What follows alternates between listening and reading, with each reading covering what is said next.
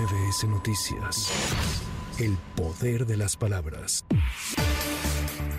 Con ocho votos a favor, dos en contra y una abstención, el Consejo Judicial Ciudadano aprobó la opinión en sentido positivo para que sea ratificada en el cargo por un periodo más de cuatro años la fiscal Ernestina Godoy. En sesión virtual, ante las protestas que se han registrado en sesiones anteriores, Jorge Nader, presidente del Consejo Judicial Ciudadano, recordó que la evaluación de desempeño que realizaron no es vinculante y la ratificación estará en manos del Congreso Capitalino, donde la propuesta del jefe de gobierno tendrá que ser avalada por mayoría calificada, es decir, 44 votos de los 66 diputados.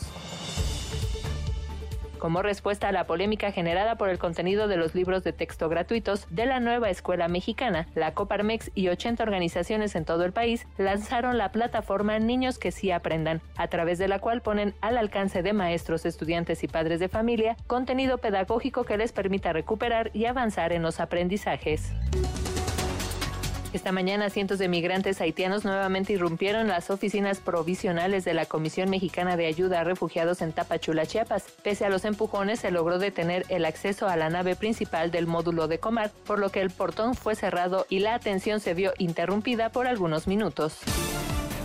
A más de una semana del inicio de los ataques de Hamas contra Israel, Ronnie Kaplan, vocero del ejército israelí, reportó un saldo de 1.400 personas asesinadas, 291 soldados caídos y 199 secuestradas. Aclaró que Israel está actuando de acuerdo al derecho internacional y que están haciendo los esfuerzos necesarios con el objetivo de minimizar daños a civiles no involucrados en el conflicto. Advirtió sobre el riesgo de que se abra un nuevo frente con Hezbollah en Líbano durante el conflicto que inició por los ataques de Hamas.